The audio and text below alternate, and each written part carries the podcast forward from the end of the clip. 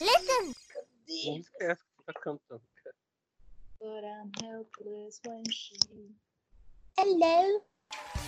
Qual que é música é essa? Helpless when she smiles. Já foi tudo gravado, tá? Só queria avisar. Filho de uma puta! Que isso poderá ser usado contra você no tribunal. Não me envergonho de nada! Eu já ouvi tanta coisa pior. Bom dia, boa tarde, boa noite, boa madrugada. Caralho, você tava gravando mesmo. Oi? Você tava gravando mesmo. Tava Filho da gravando. Fazer um blooper em algum momento. É. Vergonha internacional. Ah, essa foi no Deb. Boa...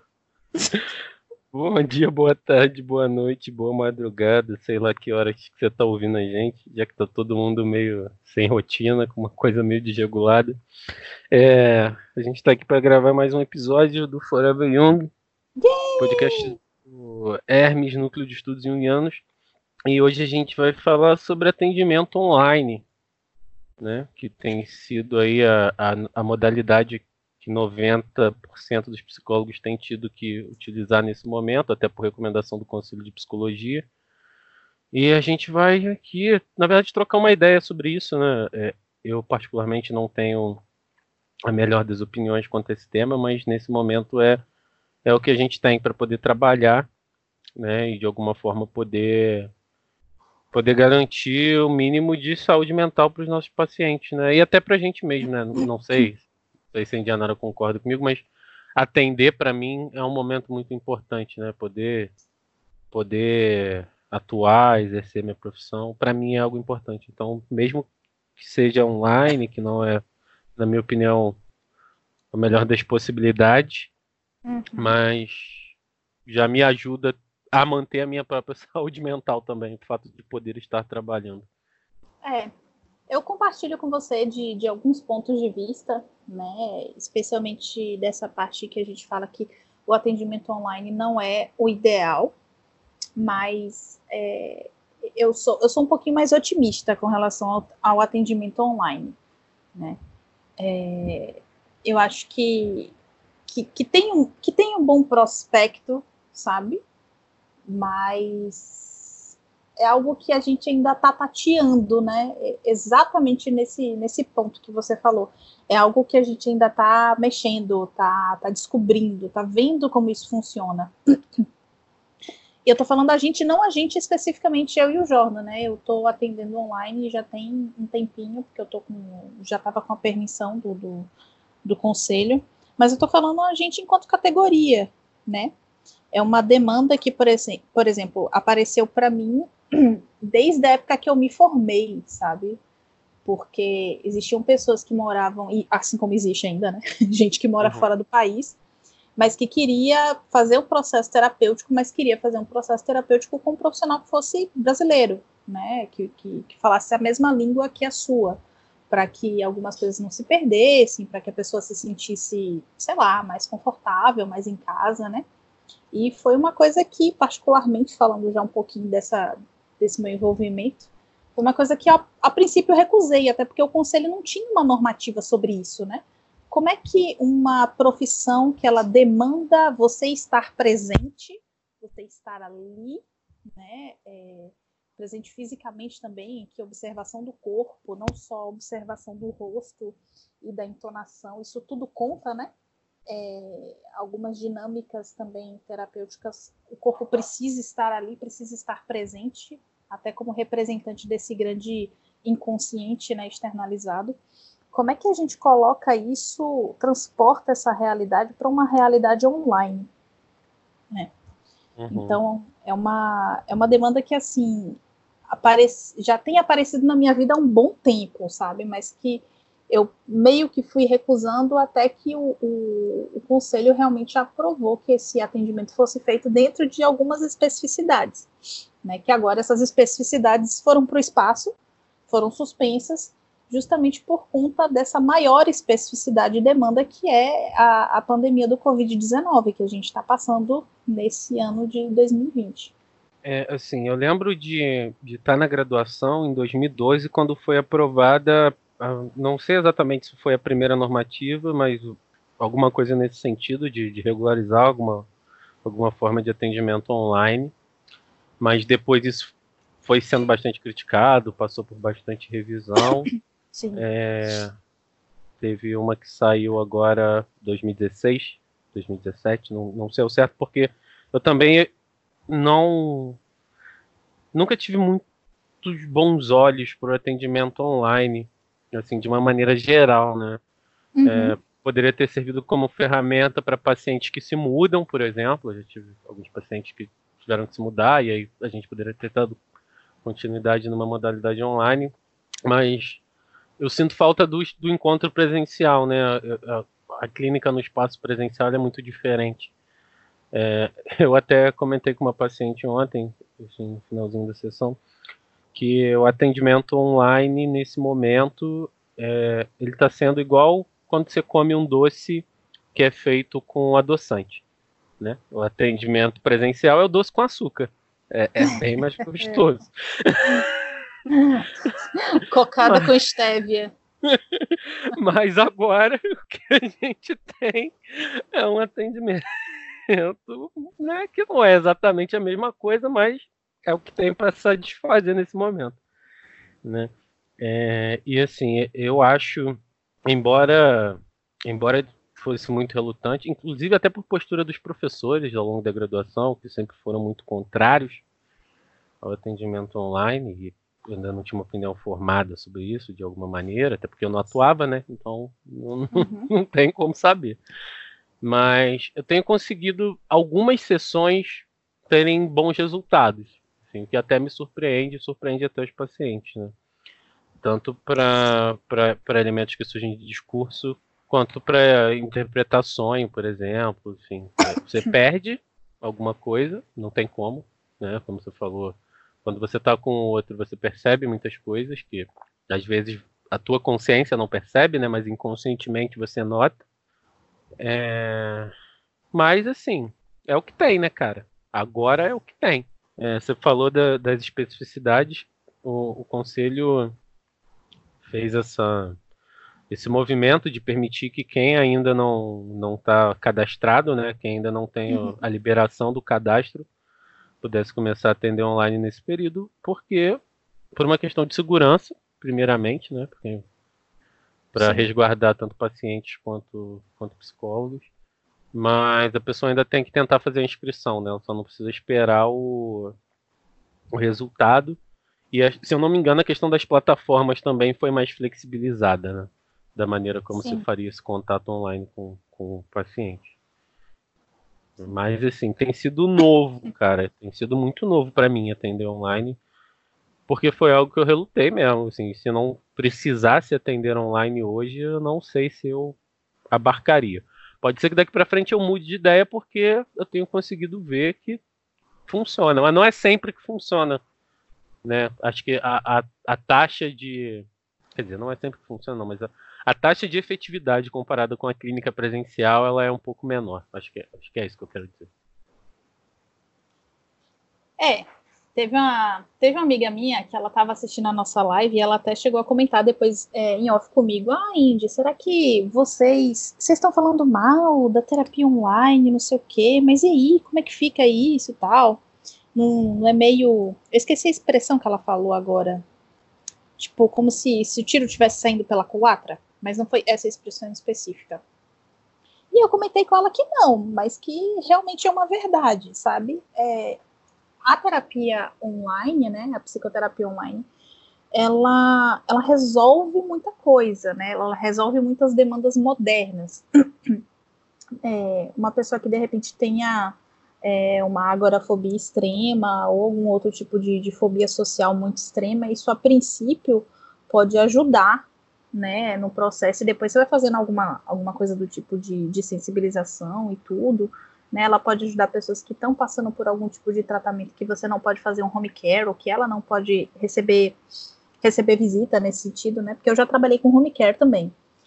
É, então, e, e, nessas situações que agora a gente está vendo que, que, que, tem que fazer, que não tem outra coisa, né, Mas é, é aquilo, ela é incompleta, na minha opinião. Ela é boa, mas ela é incompleta de muitas formas, né? É, eu sinto muita falta também de estar tá ali, né, com a pessoa, de você estar tá presentificado. Não que quando eu esteja fazendo um atendimento online eu fique olhando o WhatsApp, eu fique olhando outras mensagens, não, eu, eu coloco tudo no modo avião e deixo só o, o Wi-Fi ligado e vou atender a pessoa, né? Minha consciência tá ali, né, presentificada e meu corpo, né, uma parte dele, né, porque, enfim, é, ele tá ali presentificado de alguma forma, mas falta algo, né? Sim. E, e eu acho que a gente que, que, que, nós que somos pessoas um pouco mais old school, né?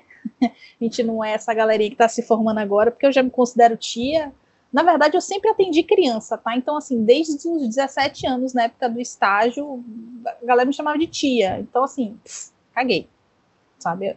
Eu não me incomodo com isso. Mas agora que de fato a gente já tem um tempinho mais de formação e que a gente viu essa virada, né? Essa, essa mudança, eu acho que a gente talvez tenha um pouco mais de dificuldade a se adaptar a essas coisas do que as pessoas que estão se formando agora, né? que estão se formando no, no, nesse calor dessa forja do jeito que está, que já tem uma normativa do, do CFP, que já tem uma forma de atuação, é, essa galera que, que, que, já nasceu com um dedinho no celular, né? É. Quando eu paro para pensar assim, tipo, quando alguém fala, ah, 1999, tipo, 1999 para mim foi ano passado. 1999 eu tava saindo da escola para ver Pokémon, cara. Sabe? Mas assim, você não tem essa sensação psíquica de que, tipo, Sim. foi ano passado? Sim, então, pra é, gente. É. Pra gente não parece que tem 20 anos, cara. Exato. E, tipo, tem 20 anos e, e, e tem uma galera que tá saindo da faculdade agora, e tem uma galera que acabou de sair da faculdade, né? Em que essas coisas são muito, são muito melhores, são muito mais tranquilas e mais fáceis de você fazer uma transição. Porque a gente já estava numa, numa vibração enquanto humanidade, né, de transicionar muito mais para esse mundo virtual. Então acho que essa galera tem um pouco mais facilidade do que a gente, que é um pouquinho mais velho, né? E mas na verdade a gente decidiu falar sobre esse tema porque é muito mais é, o episódio de hoje vai ser muito mais uma terapia de grupo do que os outros episódios, em que a gente fala com um, um embasamento, né? né? uma propriedade muito maior de, de, de, um, de um conhecimento muito mais assentado nas coisas, né? muito mais aterrado nas coisas. Apesar de eu já estar tá fazendo o atendimento online já tem um tempinho, por conta da permissão que eu, que eu tenho e tal, é algo que eu ainda também estou me encaixando, né? Não quer dizer que só porque eu faça um pouquinho mais de tempo, porque eu tenho pacientes que não residem na mesma cidade que eu, se mudaram, mas que desejaram manter o atendimento comigo. Né? Então foi muito mais em respeito a essas pessoas que eu busquei, na verdade, fazer esse, esse cadastro e tudo. Então, é uma coisa que eu também ainda estou me adaptando, né? Eu também ainda estou lidando com essas coisas.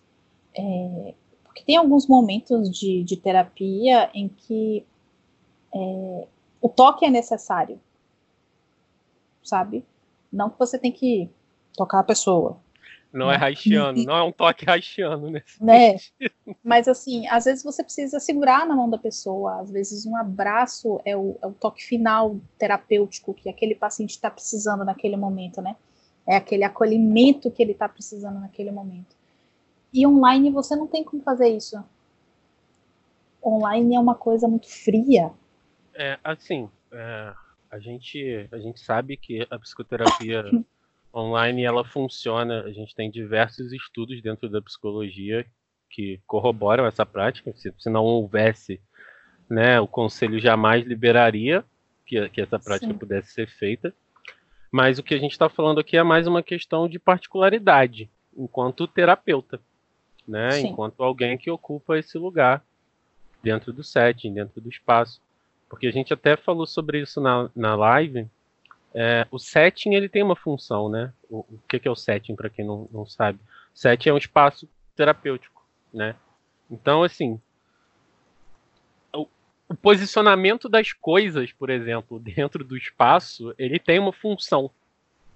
né? A organização física das coisas dentro do setting, ela tem uma função. É, o setting, por exemplo, ele não pode ser abarrotado de muitas coisas. Né? É, eu vi recentemente a gente fez uma, umas mudanças lá no, lá no consultório e tal, nesse sentido, e a gente estava buscando algumas referências, né? E o que você mais encontra é a galera que tenta organizar o setting como se fosse uma sala de estar. Né? Hum. Na ideia equivocada de que isso vai fazer a pessoa se sentir mais à vontade para falar. Né? Quando na verdade o setting não é para ser uma sala de estar, não é para ser uma extensão de casa, nem do terapeuta, nem do paciente senão ele perde a função, né, de, de, de existir. O setting ele é um lugar que é para ser é, confortável, ele é para ser acolhedor, mas ele tem que ter algum desconforto pro cara estar tá ali. Uhum. Né? Tem que causar alguns incômodos muito específicos, assim, não, é, não, não, vale aqui a gente ficar esmiuçando essa, essa questão de organização, mas só para vocês saberem, é, mas não tem nada, ou pelo menos não deveria ter nada dentro de um espaço psicoterapêutico que é pensado sem uma função. Não tem nada ali aleatório. Né? Sim. Tudo ali minimamente tem uma função para existir. E aí vem para mim o que é uma das maiores dificuldades do atendimento online, que assim, a gente sabe que o sujeito tem que estar num espaço mais silencioso, num espaço mais reservado, né? Tem que estar com alguma privacidade, tem que estar com atenção, né? Às vezes o paciente está, você pede para o paciente se preparar para terapia, mas o cara está ouvindo uma música ou está com a televisão ligada ou sei lá. Às vezes é interrompido por outra pessoa da casa. É, quando, né? quando tem criança, às vezes a criança entra na, na, no lugar, né, entra no recinto, interrompe e quer ver quem está na câmera, quer brincar. Às vezes é o doguinho. É, às tem muitas vezes... intercorrências, assim, né? E que, ok, é, que é uma coisa interessante da gente pensar essa coisa que você está trazendo, né, do setting, porque a gente é ensinado, ou pelo menos deveria ser ensinado, que o setting não é algo físico, né, não, não é somente algo físico, né, não é somente as quatro paredes, tanto que o, o, a própria ideia de acompanhamento terapêutico, ele fala muito sobre isso, né, o setting terapêutico, esse T né, essa retorta onde esse processo alquímico vai acontecer, ele é esse ambiente criado ali entre terapeuta e paciente, Sim. né? Então ele não precisa depender de quatro paredes, de duas poltronas, da toque estoque, não. não precisa disso. Mas algum, alguns pequenos detalhes são importantes, são interessantes, né?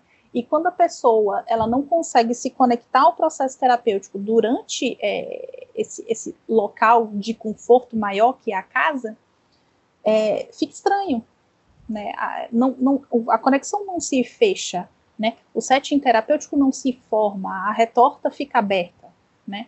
É, retorta é um termo de, de alquimia, né? E, enfim, a, e aí o processo em si não ocorre. Né? É, eu tava, você falou, eu estava lembrando de uma sessão que eu tive tem umas duas semanas com uma paciente e que assim, a sessão simplesmente não aconteceu porque ela resolveu fazer um shake no processo. Aí depois o doguinho dela veio brincar com ela e tipo ela falando. Aí eu falei, olha, fulana, é, vamos encerrar por hoje. A gente marca um outro horário porque não está acontecendo. Uhum. Né? E é importante a gente a gente tem em mente, né, e está muito atento para perceber quando o processo não está acontecendo. Sim.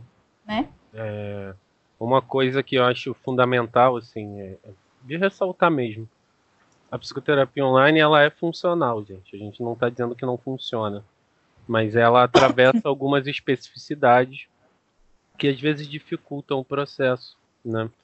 É, é isso, acho que está aí a gente ainda está se acostumando com as especificidades da terapia online. Né? Porque as especificidades da, da, da clínica, né, da, da, terapia física, presencial, a gente já sabe, já tem mais de 100 anos de psicologia que estão dizendo para a gente como funciona, como faz. 140 quase, né? Se a gente Isso aí, for levar... parabéns pelo seu pensamento. Se a gente for levar em conta lá a criação do laboratório experimental... Leipzig, né? Do, é, do, do Wundt, foi mil... 880 e pouquinho, se eu não me engano. Pois é. Então, isso aí já está muito bem posto, né? Enquanto a, terapia, enquanto a terapia online ainda não está posto, né? A gente ainda está tateando e caminhando nas melhores formas desse fazer psi. Sim, é, e assim, uma coisa que pode até surgir, né? Ah, mas e não tem gente que atende em casa, por exemplo? Tem, mas a pessoa que atende em casa, ela separa um espaço que é próprio para isso, assim. Né? Se, se, a pessoa atende em casa, ela não vai te atender no quarto dela, por exemplo. Ou pelo menos não deveria! Ela vai montar um setting na casa dela, normal, normalmente na sala ou algum escritório anexo. Mas você tem um espaço que é criado para isso, né? Para que, que esse encontro aconteça. E, e, nesse encontro você tenha um movimento que é um movimento psicoterapêutico mesmo, né? É, uma coisa que, que assim, pelo menos para mim, e aí eu falo num nível muito pessoal, muito íntimo mesmo, é a questão da do distanciamento, né? Porque por mais que você faça uma chamada de vídeo, ainda existe uma distância com o paciente, né? Sim. É uma distância que atrapalha um pouco. Eu sinto essa dificuldade em alguns momentos. E os meus pacientes também, assim. É, alguns já me relataram isso. É, é porque, por exemplo, uma coisa que é fundamental no, no setting, silêncio. O silêncio no setting, o silêncio dentro do consultório, ele tem uma carga, um peso e uma função muito grande, né? Num atendimento online, e aí assim, pode ser até mesmo uma falha minha, eu tenho uma certa dificuldade em usar o silêncio enquanto ferramenta. Sim. Sabe? Porque você, você nunca sabe se é silêncio ou se a pessoa travou.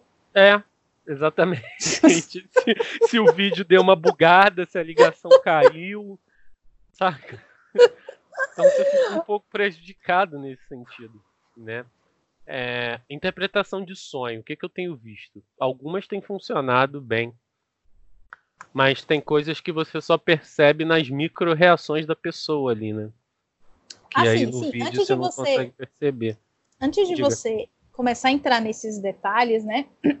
Eu quero usar a pergunta gatilho que fez com que a gente pensasse e decidisse gravar esse episódio, que é como é que tá a clínica junguiana online? Não tá, cara.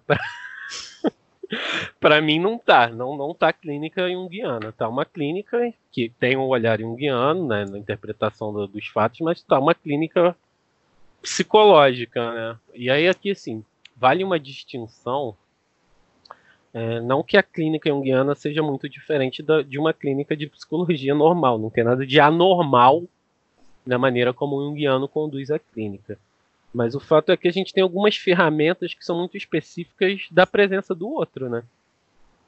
Assim, a gente até já falou um pouco sobre isso na live lá, que era, por exemplo, a questão de usar desenho e coisas assim que fica prejudicada, né? Imaginação ativa nem pensar. Não, imaginação ativa não tem como. Argila, pintura, qualquer manifestação artística praticamente inviável de você trabalhar, né? É, é, que mais? Deixa eu ver aqui, pensando na minha prática. É, não, acho que são essas mesmo. Mas aqui- não dá para usar de forma nenhuma. Você falou da imaginação ativa, eu acho que é ela. Né? Para quem não sabe, a imaginação ativa a gente pode resumir como uma extrapolação, uma um, revisitar alguma questão simbólica que apareceu num sonho, né? uma questão arquetípica que apareceu num sonho, ou no discurso, ou em qualquer coisa. É quase como se a gente fizesse o paciente conversar com aquela imagem, né? De algum, de algum jeito, assim, ter um contato mais íntimo com aquela imagem. Às vezes revisitar um sonho, né? Fazer o cara meio que ressonhar aquilo, revisitar aquele sonho e coisas nesse sentido. E aí a distância fica um pouco mais difícil de fazer, né?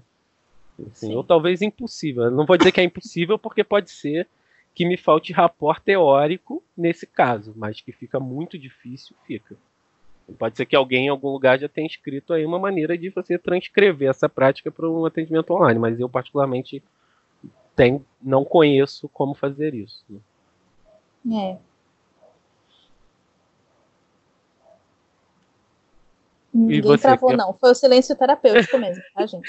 E o que, que você tem tido dificuldade, assim, nesse sentido? Você acha que sua clínica tá sendo junguiana, não tá sendo junguiana? Minha clínica tá uma clínica junguiana manca. Exatamente por conta desses fatores aí que você falou. Né? Eu acabo tendo como única ferramenta de trabalho o verbo, né? Quando é, necessariamente a clínica junguiana ela nasce a partir da imagem, não do verbo. Né? Pelo menos na minha opinião. Por mais que isso soe como psicologia arquetípica. no momento. É, vamos, vamos ter um, um debate aqui sobre as escolas de psicologia analítica. Mas é, é assim, não é que eu não goste de Hilma, eu gosto de Hilma, mas assim, o problema é sempre o, o fandom, né? As coisas são legais, mas o que fode é o fandom. É porque extrapola muito na, na viagem, né, cara? Assim, porra. A, a- a galera quando lê. A galera já viaja no Jung. Nossa, e psicologia arquetípica é tipo, Quando, velho, a galera se sente tipo os novos baianos, tipo, vamos comer os Beatles pra produzir isso aqui. Tipo, o Hilma é tipo Jung com LSD, tá ligado? É, falecida, por favor. É uma Né? parada muito, muito extrapolada.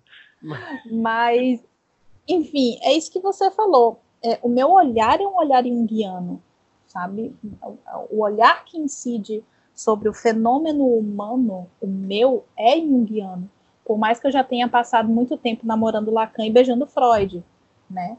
É, hoje o meu olhar é dessa forma, mas é, eu me sinto é, defasada, eu me sinto é, sem tantos recursos, sabe, de, de, de, de poder aplicar uma, umas técnicas mesmo, né? Eu me sinto meio sem ferramenta, mas é aquilo. Se eu sou um náufrago e se eu tô, e se eu naufraguei sem uma faca nessa ilha, eu tenho que aprender a me virar, né? Então Sim. eu tenho que fazer fogo de graveto, eu tenho que pegar pedra e lascar para criar uma lança, para criar uma faca, fazer alguma coisa. Então, o que eu tenho feito, por exemplo, é combinado com o paciente, né, dele fazer um desenho ou fazer uma produção artística com tema, né, com uma consigna para as próximas sessões. E aí ele mostra o que ele fez, o que ele produziu, a gente tem discutido. É, que aí, por exemplo, eu já não me sinto, eu já me sinto menos manca, eu já me sinto de muleta. Sabe? Mas outras técnicas que, caixa de areia e você fazer um, um- um processo de argila, um processo de colagem junto, um processo de relaxamento, ou mesmo de imaginação dirigida, né? Antes mesmo da imaginação ativa, eu não tenho mais condição de fazer nesse momento. E tenho sentido falta? Tenho, mas assim, tempos de guerras, e a gente tem. Isso é o que tem para hoje, sabe? E é tentar fazer essas pequenas adaptações dentro do que a gente tem, né?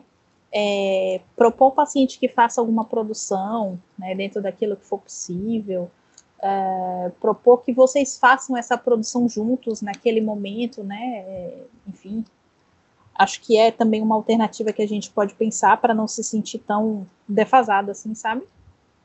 É, é, eu acho que esse episódio ele é muito mais uma um atestado de culpa e, e uma declaração de angústia.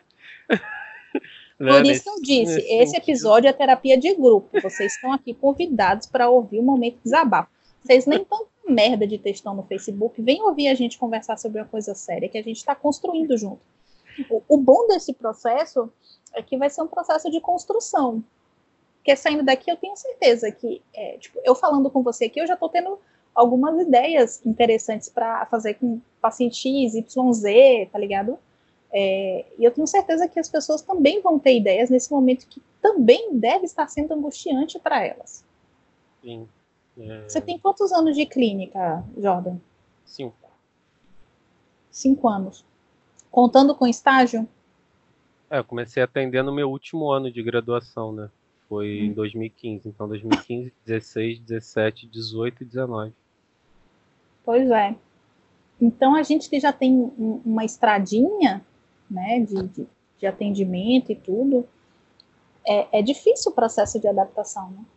Sim, ainda mais que a gente depende e talvez possa ser até um, um equívoco da própria clínica junguiana, a gente depende muito das técnicas, né? Assim, a nossa clínica é fundamentada muito na técnica. E eu Uhum. entendo isso, mas eu eu acho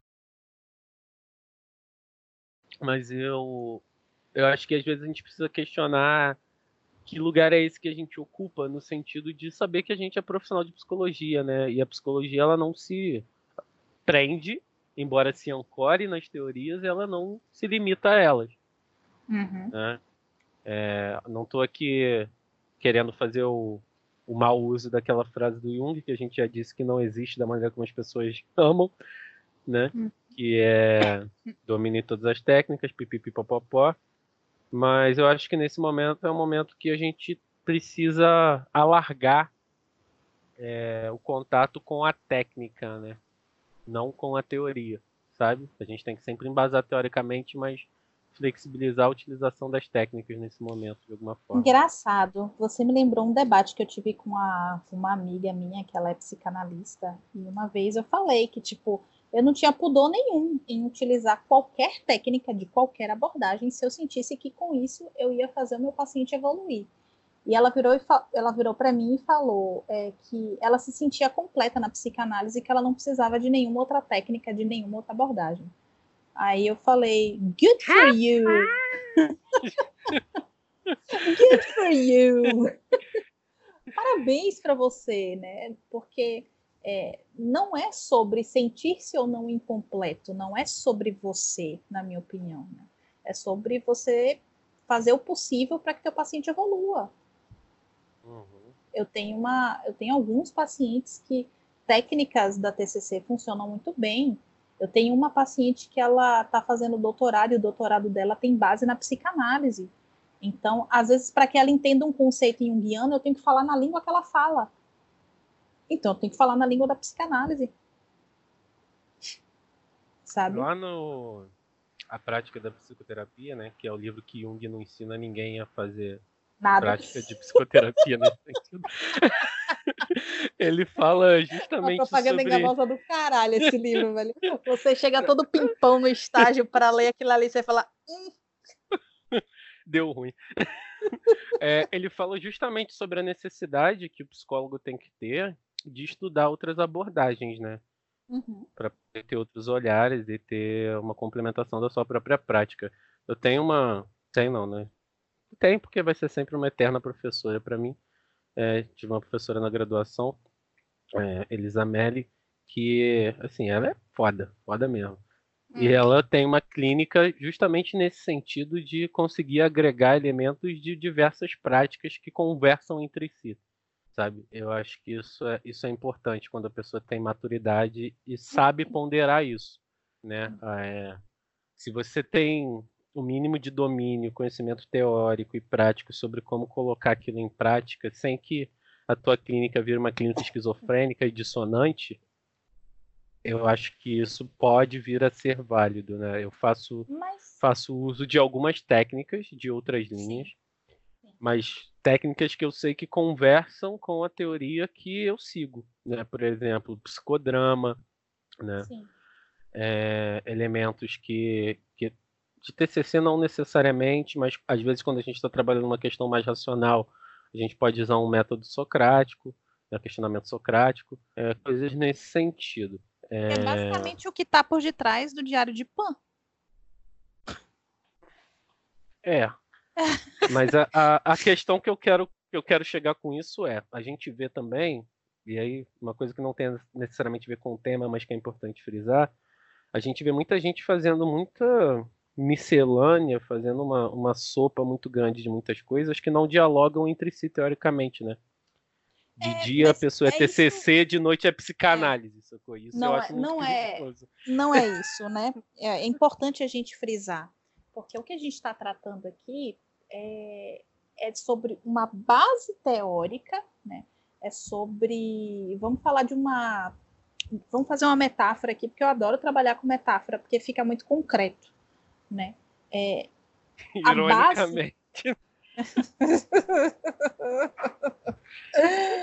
enfim. Para, Jordan. Não, é porque, porra, se a gente pensar que a metáfora enquanto elemento da linguagem é para tornar algo abstrato, né? Compreensível, dizer que se torna algo Mas, concreto, meu é- filho, aqui é inconsciente coletivo a céu aberto, irmão. Se ligue. é perigoso. É... Mas eu sou perigosa. Olha só, Medo. a ideia. Vamos fazer o comparativo aqui. A ideia é como se fosse assim: o... uma casa, né? Ela é basicamente construída de tijolo e concreto, né? Mas ela vai ser arte novo? Ela vai ter um estilo moderno? Ela, sabe? A base dela tem que ser uma base muito sólida, tem que ser uma base muito concreta. Então, quando a gente fala, né, quando a gente retorna para o início da nossa abordagem e diz que o nosso olhar filosófico, o olhar que incide sobre o homem, é um olhar junguiano, essa é a nossa base. Né? Em momento nenhum a gente transiciona a base para compreender a libido enquanto unicamente sexual. A libido para a gente é uma energia psíquica geral. Em momento Uma- nenhum uma a gente das, trans- uma das Um dos movimentos que, que a psique faz é a libido. Pois é. É, a gente em momento nenhum transiciona, né? Tipo, liga, liga e desliga o switch, né? Liga e desliga o interruptorzinho para dizer que só existe que, que existe é, id, ego e superego. A gente não trabalha com esse conceito, né? A gente trabalha com uma ideia ampla de um aparato psíquico. A gente nem trabalha com o termo aparato psíquico, né? Então, não é que a gente vai mudar a base teórica, né? Mas é esta técnica, esta ferramenta, esse objeto que eu tenho, né? Uma caneca, ela pode ser usada para beber água, como ela pode ser usada para botar canetinha na tua mesa, né? Então, a base teórica qual é? Não é você fazer uma miscelânea de tudo, sabe? Sim, eu acho tem, que eu tem acho gente que que final de caminha nessa direção, né? É Sim. problema. por, por inconsistência teórica, por inconsistência teórica, por não compreender e não estudar muito bem. Então, quando a pessoa, quando eu pergunto para a pessoa qual é a tua abordagem, né, eu quero saber qual o olhar que ela usa para olhar o ser humano, Como né? ela entende ele como um como ela todo, entende né? o ser humano. Não importa que ela vai virar para mim e, e- e, tipo vai dizer que ela vai usar um ego auxiliar, porque eu já fui ego auxiliar na, na psicoterapia de alguém, né? É, não, não importa que ela vai usar a cadeira quente, não importa que ela vai usar a caixa de areia, que nasceu na psicanálise, é muito usada dentro da Gestalt, e um guiano também adora. É né? uma técnica, como o Jordan falou, são técnicas que conversam, né? que fazem sentido. Né? Mas qual é o olhar que você está incidindo? E eu acho que um dos problemas do ensino, é, do ensino de psicologia, é que você cria uma espécie de rixa, uma espécie de rusga, entre, entre as abordagens, né? Com essa coisa de a minha abordagem é mais completa que a sua, a minha dá Meu conta, falo é maior que o seu. meu falo é maior do que o seu. Ah, problema do seu falo, a minha buceta é dentada, e aí? Ah, vai! Porra! Sabe? Então, é, é, fica a própria psicologia dentro do ensino, ela vai criando processos esquizofrenizantes. Sim. E aí a pessoa chega sem profundidade nenhuma, tendo tido só uma matéria, e fala assim: ah, qual é a tua abordagem teórica? Não tenho abordagem. Tipo, amiga, eu não tô perguntando tua religião, não, porra. Tô perguntando qual a tua ferramenta. Tô cagando se você é agnóstico, se você é ateu, se você é, é, é sei lá, da cientologia. Por favor, não seja da cientologia. Mas não me importa, entendeu? Desculpa, eu sou um pouquinho preconceituosa com algumas coisas, tá? Eu sou um ser humano, eu não sou essa pessoa tão, tão Iluminado, plena, tão iluminada, tão. Como é que é o nome? Individuada. individuada. É, Não sou uma pessoa tão assim, individuada. o ensino da Você psicologia entende? ele parte mesmo por esse por essa subdivisão que às vezes faz com que as coisas pareçam muito distantes, né? Tem, tem Sim. linhas que são muito próximas. Não necessariamente linhas que nasceram no mesmo berço, mas que entendem o sujeito de, de, de um ponto de vista que se entremeia com outras, né? E aí, retomando aquela fala do Jung lá na prática da psicoterapia, é justamente para isso que ele fala. Assim. Quanto mais, mais pontos de vista você conseguir ter sobre um sujeito, é, melhor você tem chance de compreender, né? Porque cada, cada linha psicológica está falando de um lugar, às vezes tem um ponto de partida diferente, não dá tanta importância para algum elemento, para alguma parte que constitui aquele ser. Né? Uhum. É, e sempre entendendo que nenhuma linha psicológica vai dar conta de entender o sujeito como um todo. Sim. Né? Assim, primeiro porque é inviável, a gente tem diversas subjetividades que se formam de maneiras muito distintas. Né? E aí talvez essa seja uma das coisas que mais me atrai na psicologia analítica, é ter a certeza de que ela não dá conta do sujeito. É que é um olhar, é um olhar amplo, porém não completo.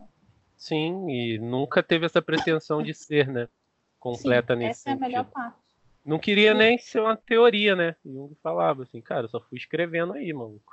Quando eu Ai, vi, tinha um monte Jung de coisa. Falava, é, Jung falava também porque a galera enchia a porra do saco dele, né?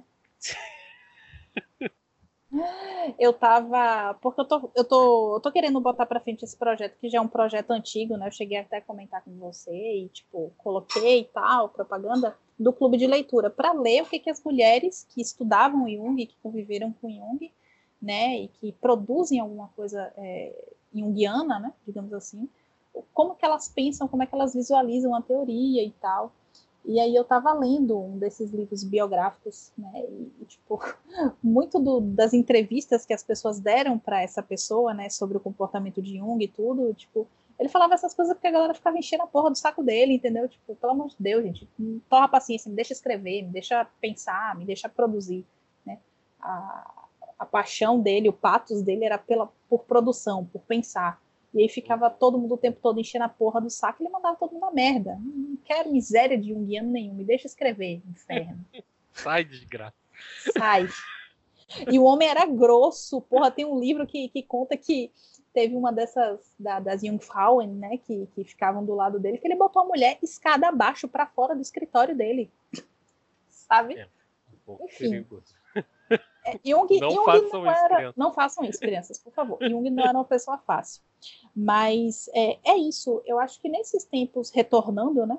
Desse, desse aprofundamento, né? Espiralando para trás. É, eu acho que uma, uma das dificuldades desse novo tempo é como é que a gente vai manter essa, esse link, né? Esse elo com as pessoas é, uma, pensando numa coisa bem Bauman, sabe? É, estando e não estando presente.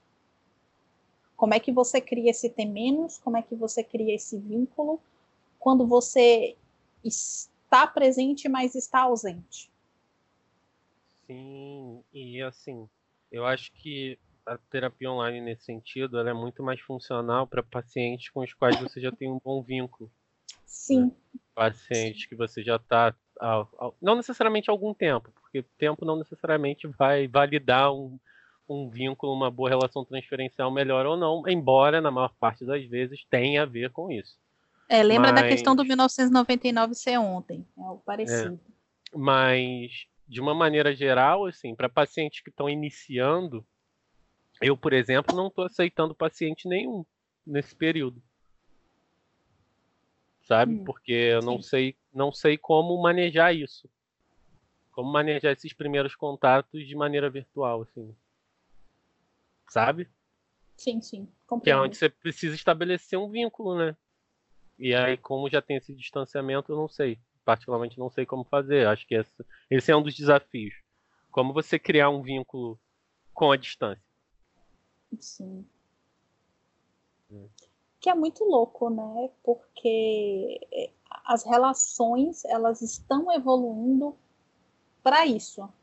Eu estava ouvindo é, um dos podcasts que eu adoro muito, que é o das meninas do Calma Gente Horrível, em que elas comentam assim que está surgindo um, um, novo tipo de, de sexo, que é o texting.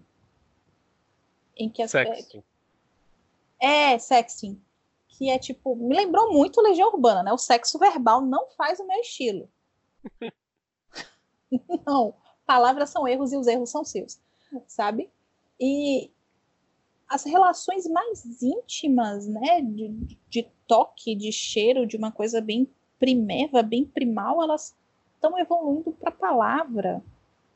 Evoluindo, eu estou falando não no sentido de, de estar melhorando, mas de, de estar sofrendo mutação sabe? Uhum. E como é isso, né? Como que nós, seres que ainda tem muito do nosso, todo o nosso cérebro, na verdade, ainda é muito animalesco, né? É, todas essas conjecturas teóricas, né? Não tem um lugar no cérebro que fala assim, não, aqui é o inconsciente tal, aqui é aqui, não sei o quê. Como que esse cérebro, como que esse corpo tá, tá evoluindo para estar completamente imerso nessa ausência presentificada, né? Essa coisa desse inferno do celular, por exemplo, em que você não consegue mais jantar com uma pessoa sem olhar cabrunco do celular. Né? Você não conseguir dormir porque você precisa responder mensagens. E uma coisa que me deixa enlouquecida são as pessoas esperando que você as responda na hora. Irmão, Irmão tipo, porra, eu, eu, eu vivi, eu acho que você deve ter vivido também, que você tem mais ou menos a mesma idade. Mas eu vivi uma época em que as pessoas não tinham celular.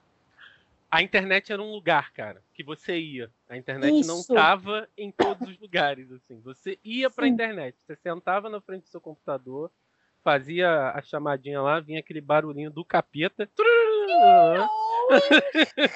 e pronto, você estava na internet. Né? É, é, você ia até a internet. Hoje a internet atravessa tudo que a gente faz. Assim. A internet está em todos os lugares, né? E acho que as pessoas não conseguem se desvencilhar um pouco disso, assim. É, eu peguei bem, bem essa transição, né, de, de ser, da internet ser um lugar até 2010, 2011, 2012, né, quando a gente ainda não tinha smartphone. Ainda era assim, você sentava na frente do seu computador, para entrar na internet, entrava na internet, pronto, saía, acabou. Era outra coisa. Você ia Sim. viver sua vida, ia fazer outras coisas, outras atividades. De 2012 para cá, né, quando a gente tem esse, esse aumento exponencial do número de smartphones, é que a gente vê que a internet não, não é mais um lugar, né? A internet está aí, cara. Está em tudo, assim. E aí as pessoas não conseguem diferenciar isso, de que às vezes você não quer estar presente nesse lugar o tempo todo. Sim. Né? Porque ela tira um pouco da tua privacidade enquanto sujeito e do direito que você tem de se manter distante em alguns momentos. Ainda mais quem é do tipo introversão como eu. Nossa. Sabe? Nossa. Assim, e, e, eu digo que eu peguei essa transição porque meu primeiro smartphone foi em 2012 mesmo. Né? Foi um momento que assim, a gente estava saindo do MSN, o MSN estava diminuindo, o Orkut estava enfraquecendo, quase sumindo, se não já tinha sumido. Acho que já tinha acabado o Orkut nessa época. Mas era isso, né? Você queria conversar com alguém, pô, você ia lá no Skype, no MSN, trocava uma ideia, pá, pronto, acabou. Você pegou a época sabe? do ICQ? ICQ, peguei no comecinho, no final do ICQ, na verdade, foi quando eu comecei a usar a internet. Ah. Né? Sim. É... Mirk? Nossa, Mirk, meu Deus, sabe? De digitar comando. Eu entrava muito em Mirk, falo isso, meu Deus, eu não falo. Ah, foda-se, falo. Eu entrava muito em Mirk porque eu leio muito yaoi. Né? Eu sou uma fujoshi, assim, assumida tranquilamente é, uma das primeiras pessoas a falar de yaoi na internet há muitos anos atrás, quando isso aqui tudo era mato, era eu, Glass Dama, tá? Quando a gente fala isso aqui tudo era mato, assim, é, é um pouco de verdade, porque o papel de parede do Windows XP era uma era campinazinha mato. com era um matinho, assim, tá ligado? Muito bom. Saudade daquele papel de parede. em que você colocava descanso de tela e, tipo, aquelas bolinhas pulando assim, tipo um pinball né? velho, Atari, tá ligado? Ou aquelas bolhas assim, psicodélicas. Enfim. Mas é, eram formas de comunicação muito, muito antiga, né? E por mais que a gente pense que as, a tecnologia ela tem evoluído para nos manter conectados, nos manter em contato com outros seres humanos, mas eu acho que a qualidade do contato piorou um pouco, né? Porque não é um contato. Às vezes eu tenho a impressão de que é uma simbiose. Sabe? É, as pessoas, as pessoas... estão contigo o dia todo, né, cara? Todo o tempo. Assim. A gente pois é. vê. É. A gente vê isso principalmente no, nesse movimento crescente que são dos influenciadores digitais, né? Assim, E aí, a, a, gente é influenciador digital também, porque a gente tem página profissional e, bom, todo mundo que está na internet influencia alguém de alguma forma. Mas uhum. não nesse sentido de, Ter um de vivência, bilhões, né? Claro. Nem nesse, assim, mas nesse sentido de, de, de ditar para a vida do outro, sabe? E, e de Sim. querer a companhia das pessoas o tempo todo para as mínimas coisas que você está fazendo. Sim. Eu acho isso meio esquizofrênico, principalmente assim. É... Para quem não sabe, agora eu vou revelar o segredo do Instagram aqui. é... o Instagram ele funciona melhor quando você partilha informações pessoais, né? É... Porque ele ajuda, isso de alguma forma ajuda as pessoas a se conectarem melhor com você. Né? Então você teve um movimento muito crescente de páginas profissionais de psicólogos partilhando muitas coisas pessoais num nível muito íntimo, assim, né? Muitas fotos pessoais, porque é aquela coisa, as pessoas se conectam com pessoas, né? Então quanto mais você vê aquela pessoa ali, mais fácil para você se conectar e descer ela um pouco desse lugar de psicólogo e olhar ela enquanto ser humano. Mas se a gente pensar que o, o profissional de psicologia, assim, ele tem que ter um certo distanciamento, né? Porque por mais que a gente diga que não, isso vai influenciar no aspecto de prática, né? No Porque isso atravessa da fantasia. A relação, sim, isso atravessa a relação com o outro no nível inconsciente, né? Porque, assim, por exemplo, eu não quero saber das intimidades da minha psicóloga. Assim. Pô, agora você tá me fazendo me sentir culpada, porque eu postei uma foto do meu gatinho. Porra, Jordan! Cara, mas isso, isso é uma coisa é, pontual. Eu digo dos perfis que se misturam entre profissional e pessoal no nível blogueirinha mesmo, saca? De tipo, estou fazendo tu, tudo que a pessoa está fazendo, ela compartilha no profissional, entende? Acho que entendo, acho que entendo. Sabe? Vira uma coisa que extrapola o lugar do psicólogo, né, cara? Assim, o lugar do psicólogo não é esse lugar de estar presente na vida do outro o tempo todo, em tudo. Sabe? Não compartilhando compartilhando tudo com o outro. Sei lá, eu acho isso muito doido, cara. Muito doido mesmo, assim, né? Mas isso faz o perfil crescer, né? Isso, isso aumenta o engajamento, isso aumenta o número de seguidores. Então, tem muitos perfis que adotam essa, essa política, né? Adotam essa prática justamente porque é uma estratégia de crescimento. Porra, me senti é... mal real aqui, velho. Eu só não vou deletar porque meu gato tá muito lindo na foto. Cara, mas entende a diferença de você fazer uma postagem que tem não, sim, você sim. com uma coisa pessoal, com a diferença sim, de tornar isso a prática da tua página, sabe? Sim, sim, eu entendo perfeitamente. Até porque o meu próprio movimento de criar um perfil profissional e ter um perfil pessoal é justamente para fazer essa separação que a internet não ajuda a fazer essa, essa separação. E é muito engraçado porque é, os pacientes que eu estou atendendo, né, que já são meus pacientes da clínica presencial, é, quando eles veem, assim, quando está a câmera aberta e tal, e que eles olham, eles falam assim, nossa, quanto livro, você lê mesmo, sabe? tipo, é aquela coisa de que é, é, como se eles estivessem tendo esse olhar para a intimidade, né?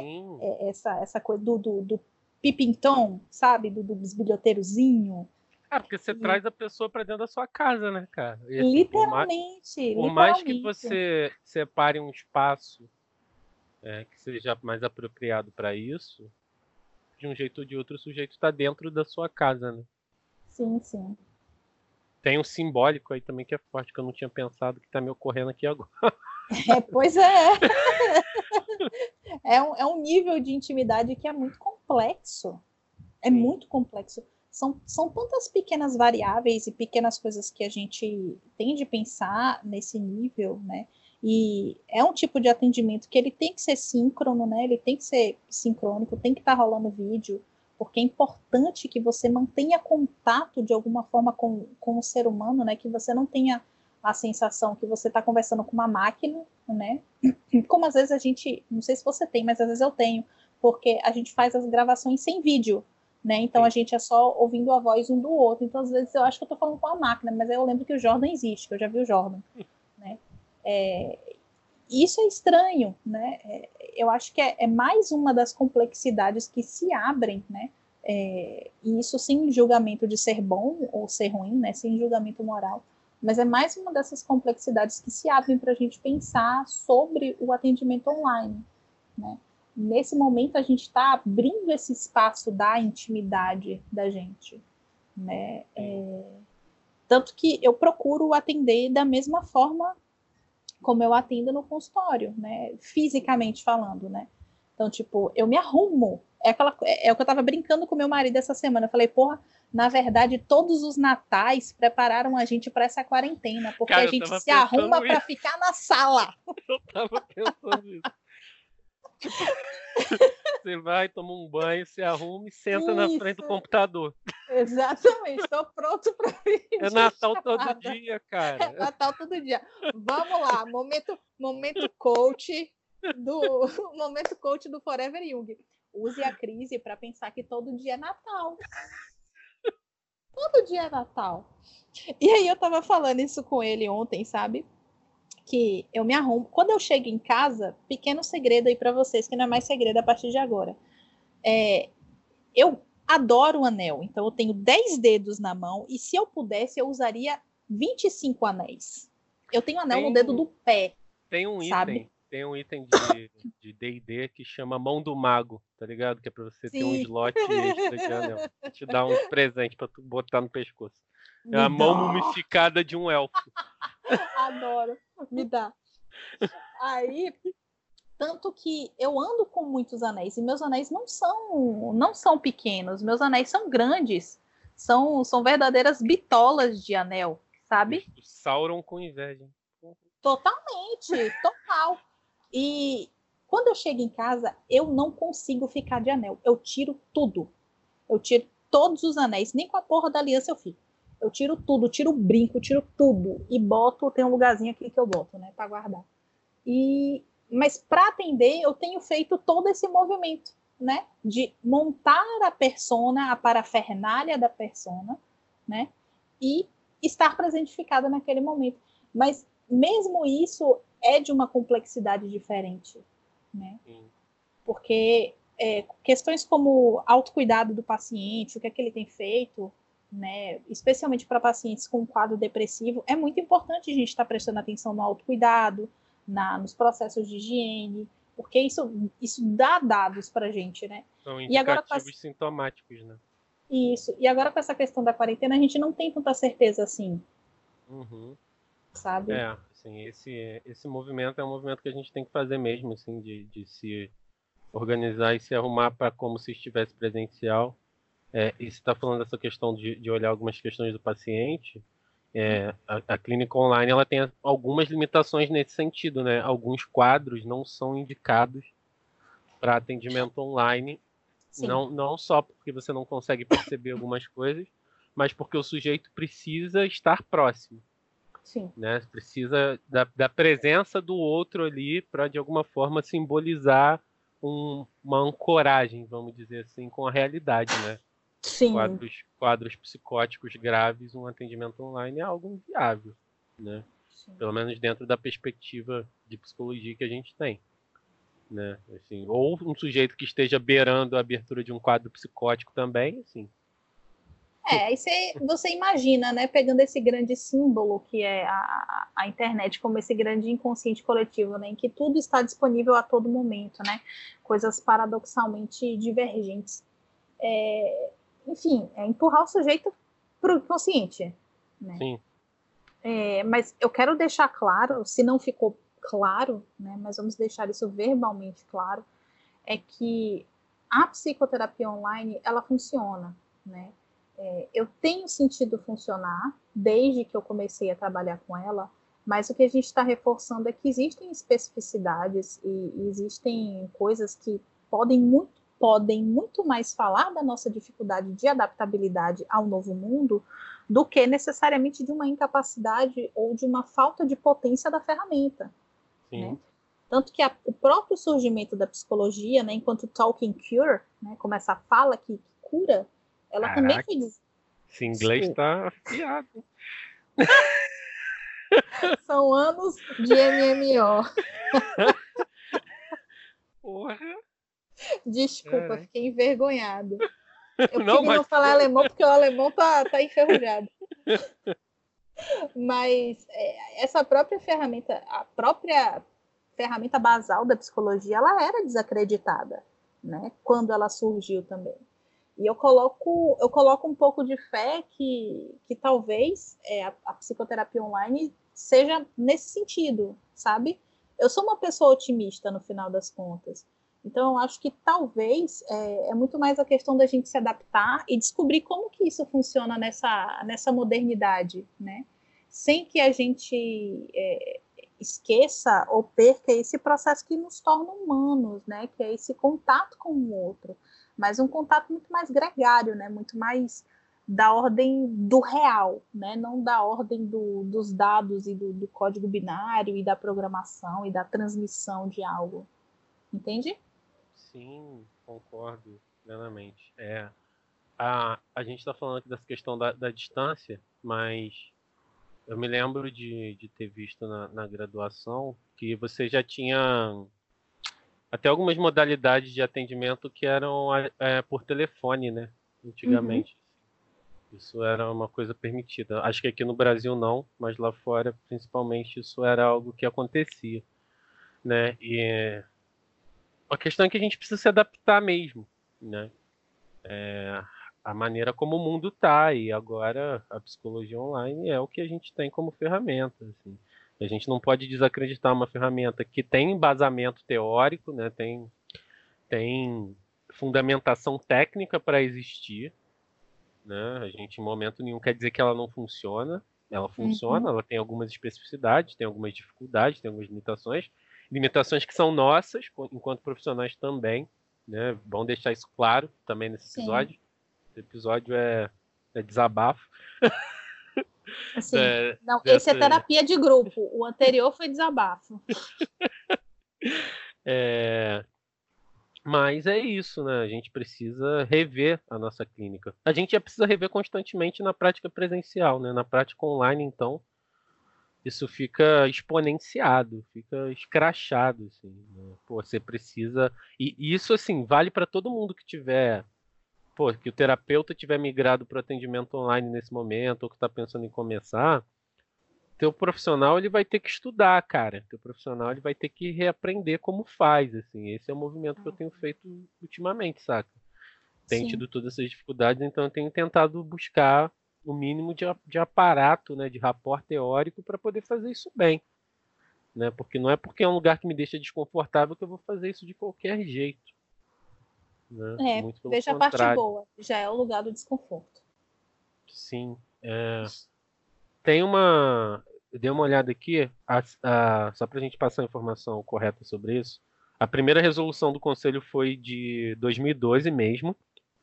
E depois ela foi reeditada, reformulada em 2018. Uhum. Tá? Então, as, as normativas do, do Conselho de Psicologia datam de 2012, a primeira, aqui no Brasil, tá, gente? Lá fora, essa prática online já é, já é mais antiga. E a segunda data de 2018. É, bom, acho que é isso, né, cara? Tem que encerrar, que eu vou fazer uma live daqui a pouco. é... Blogueirinho influencer. E galera, siga minha página, deixa o seu like, compartilha com os amigos. é... Mas assim, aproveitando, segue a gente lá, cara, nas nossas redes profissionais. Uhum. É, a pessoa eu não aceito mesmo, tá? Não é, adianta, pessoal eu não aceito, não aceito ninguém, gente. Nem no Facebook, nem no Twitter, nem no Instagram lugar nenhum. Por favor, respeitem meu espaço. Respeitem minha privacidade. Respeite os é... introvertidos, porra. É... Indianara Psi e psicólogo Jordan Vieira. Tem o Hermes também. A gente tem que voltar a movimentar a página do Hermes. Aproveitar agora esse momento. Uhum. É, a gente está no YouTube também, com os episódios do Forever Young. É, a gente está no Spotify, a gente está no Deezer, a gente está no Google Podcast, a gente está na porra toda. Só procurar Forever Young que vocês acham a gente. One of us, one of us, one of us. É, e assim, tá falando de curtir, de compartilhar, mas assim, faz isso se você se sentir vontade, se você gostar do nosso conteúdo, se você achar que é bacana, se você acha que pode ajudar alguém nas nossas páginas, nas nossas páginas pessoais. A gente está sempre postando algum conteúdo que não é esse conteúdo sensacionalista da psicologia e nem essa coisa autoajuda. Né? É sempre um conteúdo bacana mesmo, um conteúdo. Por isso, conteúdo inclusive, legal, né? que a gente nem posta todo dia, né? Porque Sim. essa questão de obrigar-se a estar é, dentro da, da, da mesma correnteza em que às vezes faz mal ao sujeito não é a nossa vibe. É, então compartilha aí o Forever Young com a galera, compartilha nas suas páginas, se você achar que deve, se você, se você achar que é legal. É, a gente vai tentar gravar com mais frequência agora, por conta da, da, da quarentena. É, Não tentar Vamos- voltar ao planejamento. sim, havia um planejamento para esse mês que foi pelo ralo. Aham. É, e obrigado a todo mundo que tem ouvido. A gente tem tido um crescimento da, da audiência. Isso é, isso é bem legal. Os nossos episódios têm sempre alcançado mais pessoas. Danke E. agradecer a todo mundo que curte e que ajuda a espalhar o que a gente tem a dizer por aí. E acho que é isso. Né? Muito obrigado a todo mundo. Segue a gente aí se você achar maneiro. Compartilha. Se você. Ah, e pode. Pode comentar também. Era isso que discordar das coisas que a gente fala, a gente não tá aqui para dizer verdades absolutas, não. Tá? Exatamente. É. Comenta, pergunta, pode perguntar as coisas pra gente em on, em off. É, só essas coisas mais técnicas assim, vocês perguntam pro Jordan, tá? Eu quero deixar isso bem claro, porque eu não sou a parte tecnológica disso aqui.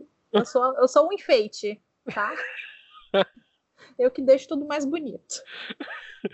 É, então é isso. A gente vai tentar fazer mais lives também nas nossas páginas, então acompanha lá. E aí nas lives tem uma participação melhor, né? O pessoal consegue interagir, é bacana. É um outro, um outro canal também para a gente poder estar falando com vocês É. nesse momento. Nosso último episódio, para quem não viu, era sobre algumas dicas para poder lidar nesse momento de turbulência, né? Essa, Uhum. em meio a essa caixa de Pandora. Então dá uma olhada lá se você está passando por alguma dificuldade. E acho que é isso, né? Eu amei você ter colocado Raul, porque talvez não faça sentido para quem é carioca ou para quem é de outros lugares do país, mas para quem é baiano faz muito sentido. É, foi um negócio assim que, que dá um calorzinho, né? Qualquer show de qualquer lugar, de qualquer banda, a gente sempre vai pedir para tocar Raul. Aqui Raul também. tem um espaço. Ah, é? Ah, que massa! Raul tem um, tem um espaço assim muito grande no nosso coração. Então, por hoje é só, pessoal. Ok, beijos, Fui! em té.